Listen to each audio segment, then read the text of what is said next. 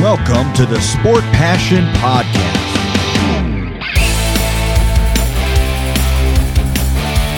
And here is your host, Lars Marendorf.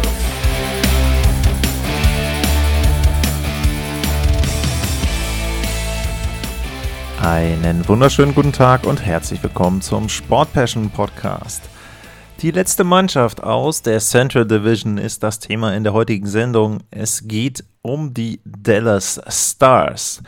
Die Stars haben in der letzten Spielzeit die Playoffs erreicht. Sie waren in der Central Division auf Platz 4. 98 Punkte waren es. Und damit waren sie dann das erste Wildcard-Team in der Western Conference. Und sie haben gegen die Calgary Flames gespielt. Gegen die Flames war es eine Serie, die sehr, sehr eng war, in der wirklich wenig Tore gefallen sind. Und letzten Endes war es dann spitz auf Knopf. Und Dallas konnte leider für die Stars dann in der Verlängerung von Spiel 7 nicht selber ein Tor erzielen. Und Calgary setzte sich durch und zog dann in die nächste Runde ein. Bevor es zu den Entwicklungen nach dem Ende der letzten Saison geht, erstmal der Blick zurück auf die Statistiken der Dallas Stars in der letzten Spielzeit. Dallas hatte einen vergleichsweise schwachen Angriff, nur Platz 21 bei den Toren, 233 waren es. Die Abwehr war da ein Tick besser, die haben 244 Tore zugelassen, waren auf Platz 14 Dallas hat es damit geschafft, mit einem negativen Torverhältnis die Playoffs zu erreichen. Und ich meine, wenn ich mal einmal gucke und auf die anderen Teams gucke, dann waren sie das einzige Team in der NHL, dem das gelungen ist. Auf der anderen Seite in der Pacific, die Vegas Golden Knights hatten zum Beispiel ein Torverhältnis von 200, äh, von plus 18, äh, haben aber eben die Playoffs nicht erreicht. Also Dallas hat die Spiele die sie gewonnen haben, dann wahrscheinlich mit wenig Toren gewonnen und dann auch das ein oder andere Mal hoch verloren. Aber letzten Endes geht es ja dann um die Punkte. Die Stars lagen auf Platz 17, was das Corsi-Verhältnis betrifft. Sie lagen auf Platz 7, was die Torchancen betrifft. Also mit 54,41 Prozent der siebthöchste Wert dort bei der Verteilung. Die Schussquote war schlecht bei Dallas, Platz 23 nur. Die Fangquote war okay, 90,4 Prozent, das war Platz 14. Das Überzahlspiel wiederum war, wenn man das mit der Schussquote vergleicht, relativ gut, Platz 11, 22,4 Prozent. Und das Unterzahlspiel wiederum war dann nicht so gut, Platz 19, 79 Prozent war das. Ja, was gibt's sonst noch zu sagen zu den Dallas Stars in der letzten Spielzeit? Sie hatten die wenigsten Strafzeiten gegen sich, 521 und dementsprechend auch die Gegner nicht so viele Strafzeiten. Ich sage jetzt dementsprechend, das ist in der NHL nun mal so, dieses Phänomen, dass sich die Strafzeiten angleichen, liegt eben daran, dass tendenziell dann die Schiedsrichter in einem Spiel entweder sehr streng pfeifen oder eben viel laufen lassen. Und die Stars haben anscheinend einen Spielstil, bei dem die Schiedsrichter nicht so häufig pfeifen. Und man könnte jetzt zwei Varianten daraus äh, bauen. Entweder passen sich die Gegner an und spielen ähnlich, oder aber, weil die Stars keine Strafen kriegen, wird auch gegen die Gegner nichts gepfiffen oder wenig gepfiffen. Ich überlasse euch mal, was ihr da für einen Schluss draus zieht aus dieser Statistik. Es gab Veränderungen im Coaching-Staff der Dallas Stars. Und zwar hat Rick Bonus seinen Rücktritt erklärt und hat die Dallas Stars verlassen. Er ist ja mittlerweile in Winnipeg gelandet. Und stattdessen haben sich die Dallas Stars den Coach der Vegas Golden Knights geangelt. Pete DeBoer. Und wenn ich jetzt eben die Statistik bei den Golden Knights mit den Toren schon genannt habe, also plus 18, dann ist das ja vielleicht auch ein Hintergrund, warum denn die Dallas Stars dann eben entsprechend dort gehandelt haben auf der Coaching-Position. Was gab es bei den Spielern an Veränderungen bei den Dallas Stars? Bei den Zugängen, Mason Marchment ist gekommen von den Florida Panthers. Vier Jahre, viereinhalb Millionen ist der Vertrag, den er bekommen hat.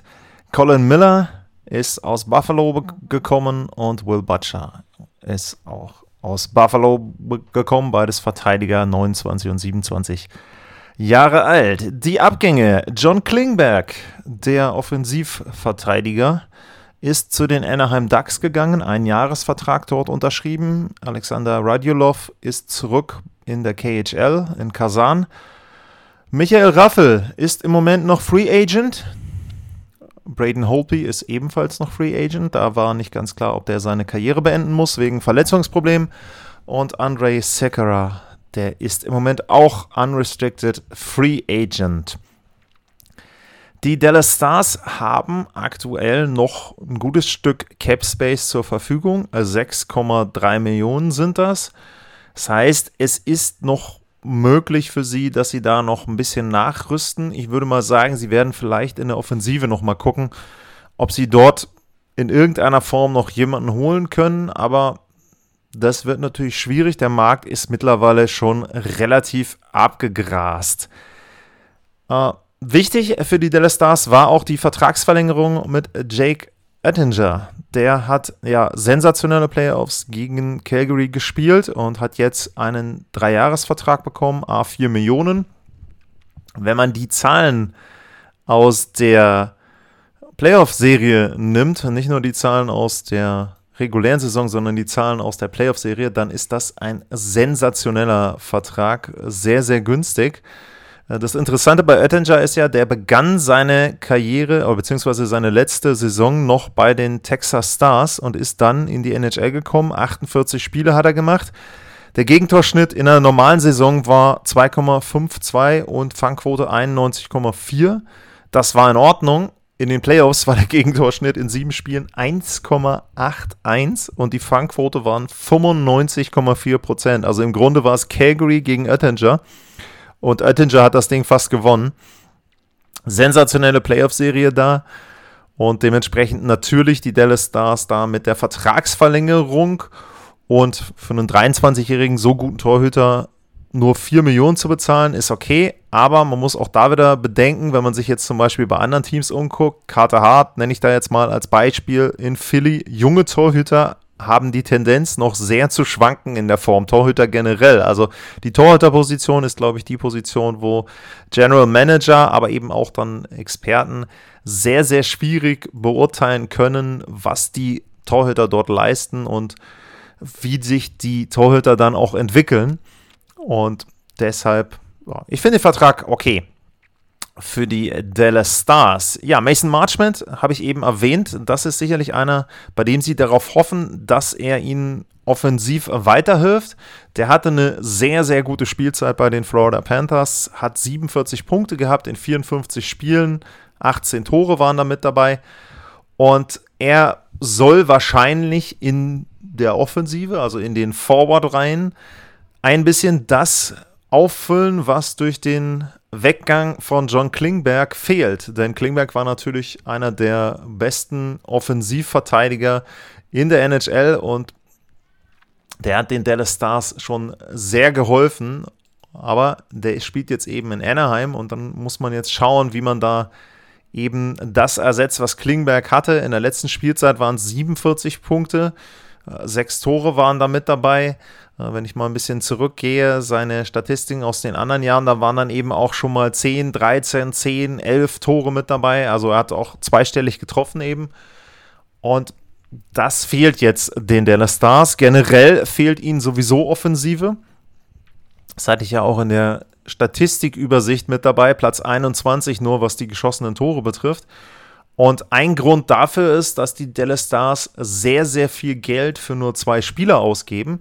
Das ist jetzt grundsätzlich natürlich nichts Verwerfliches, denn wenn man zwei sehr, sehr gute Spieler hat und die gut bezahlt, ich sage jetzt mal äh, zum Beispiel Matthews äh, und Mana in Toronto, wenn die gut bezahlt werden und gute Leistungen bringen, dann ist das ja okay. Bei den Dallas Stars ist es aber so, dass Tyler Sagan und Jamie Benn zusammen über 19 Millionen an Gehalt bekommen. Also Sagan knapp 10 Millionen, äh, Jamie Benn 9,5 und die beiden haben in der letzten Spielzeit oh, jetzt muss mal auf die Statistik gucken, der eine hatte 18 Tore, Jimmy Ben, und Tyler Sagan hatte 24 Tore. Punktemäßig waren sie bei 46 und 49. Also für das, was da bezahlt wird, ist die Produktion viel zu gering. Das Gehalt ist ein All-Star, Superstar-Gehalt. Und letzten Endes kommt dabei eben dann nur, ich sag mal, zwei, drei Zahlen raus, vielleicht sogar eher in Richtung dritte Reihe sind die Zahlen.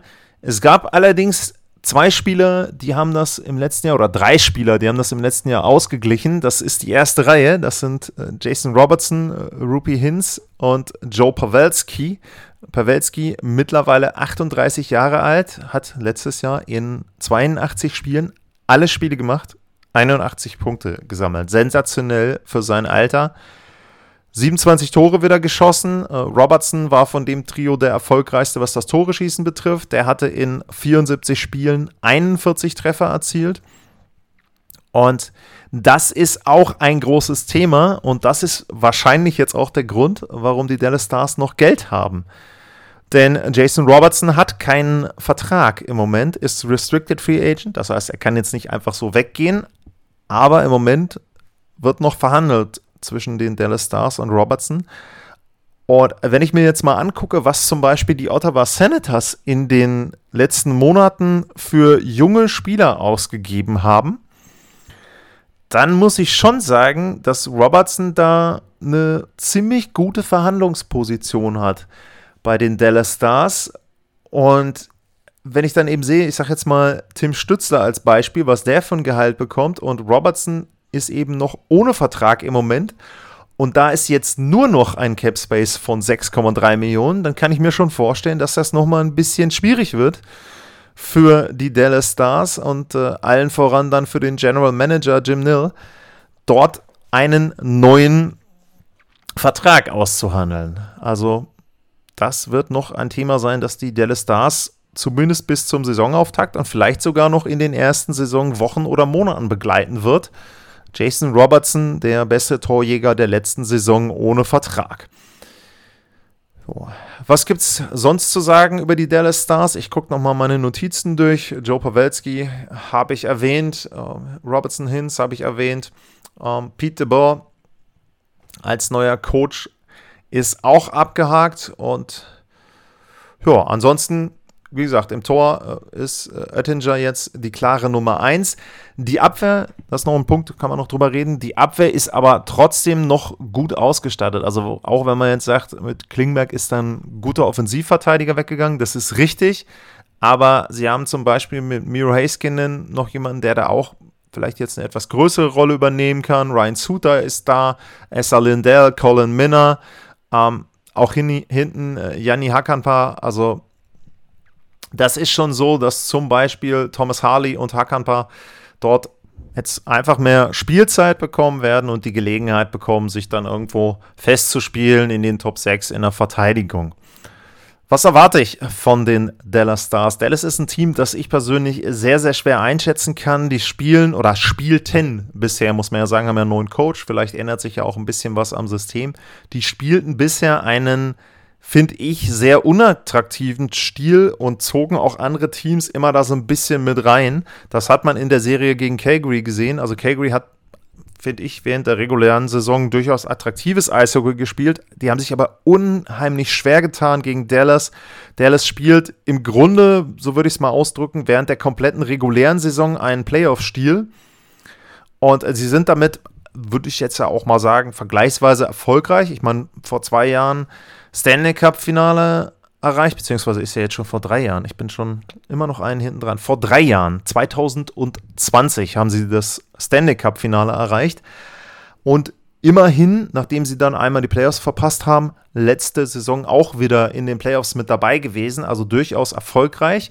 Und Dallas ist auch ein Team, das habe ich auch gehört aus dem Umfeld. Bei denen ist es tatsächlich so, da ist es schon so, wenn sie Playoff-Spiele haben, dann ist das sehr, sehr wichtig für die Franchise insgesamt. Ich sage ja immer so, es ist das Schlimmste, was du haben kannst als Verein, ist, wenn du immer nur so Mittelmaß bist, mal die Playoffs erreichst, aber nie richtig was reißt. In Dallas ist es wirklich tatsächlich so, dass es wichtig ist, dass sie Playoff-Spiele haben. und damit auch die Einnahmen. Letzte Saison waren es eben dann drei Heimspiele, also da hat sich das dann schon gelohnt für die Dallas Stars. Wo können die landen in der Central Division? Colorado ist vorne für mich und danach, auch das habe ich in den Vorschau-Sendungen der anderen Teams, wenn ihr die gehört habt, schon gesagt. Es ist dann eine Gemengelage von fünf Teams: Minnesota, St. Louis, Nashville, Winnipeg und eben die Dallas Stars, die sich um zwei bis vier, je nachdem, wie das mit den Wildcards ausgeht, Playoff-Plätze balgen. Und da sehe ich die Dallas Stars mit dabei. Ich glaube aber, dass sie sich von den Teams am wenigsten verstärkt haben. St. Louis hat sich auch nicht so richtig verstärkt. Minnesota hat ein bisschen was abgeben müssen.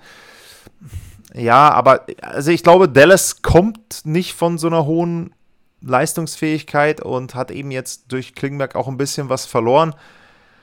Es wird wichtig sein, dass Robertson von Anfang an mit dabei ist. Das ist ganz klar für mich. Wenn der am Anfang ein paar Wochen ausfällt, dann glaube ich, das kann sie wirklich die Punkte kosten, die dann am Ende fehlen.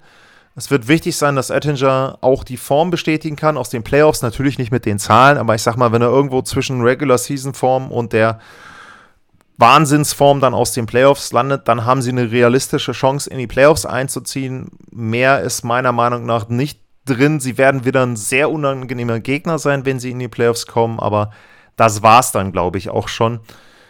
Ansonsten müssen sie irgendwie versuchen, diese Ben- und Sagan-Verträge loszuwerden. Oder die beiden spielen halt einfach wieder besser. Das wäre, glaube ich, die schönste Lösung für die Dallas Stars. Das sehe ich nicht, deswegen eben die Prognose eher so ein bisschen skeptisch. Das war die Vorschau auf die Dallas Stars 2022, 2023. Wenn euch die Sendung gefällt, dann abonniert den Podcast, sagt es gerne weiter. Da freue ich mich immer drüber. Bewertungen sind wichtig, egal wo ihr den Podcast hört. Und ansonsten, wie immer, Fragen, Themen, Meinungen, zum Beispiel zur Pacific Division, die ja jetzt noch kommt. At Lars-Mar, info at sportpassion.de. Das sind die beiden Adressen, wo ihr mit mir in Kontakt treten könnt. Für heute wieder mal vielen, vielen Dank fürs Zuhören. Bleibt gesund und tschüss.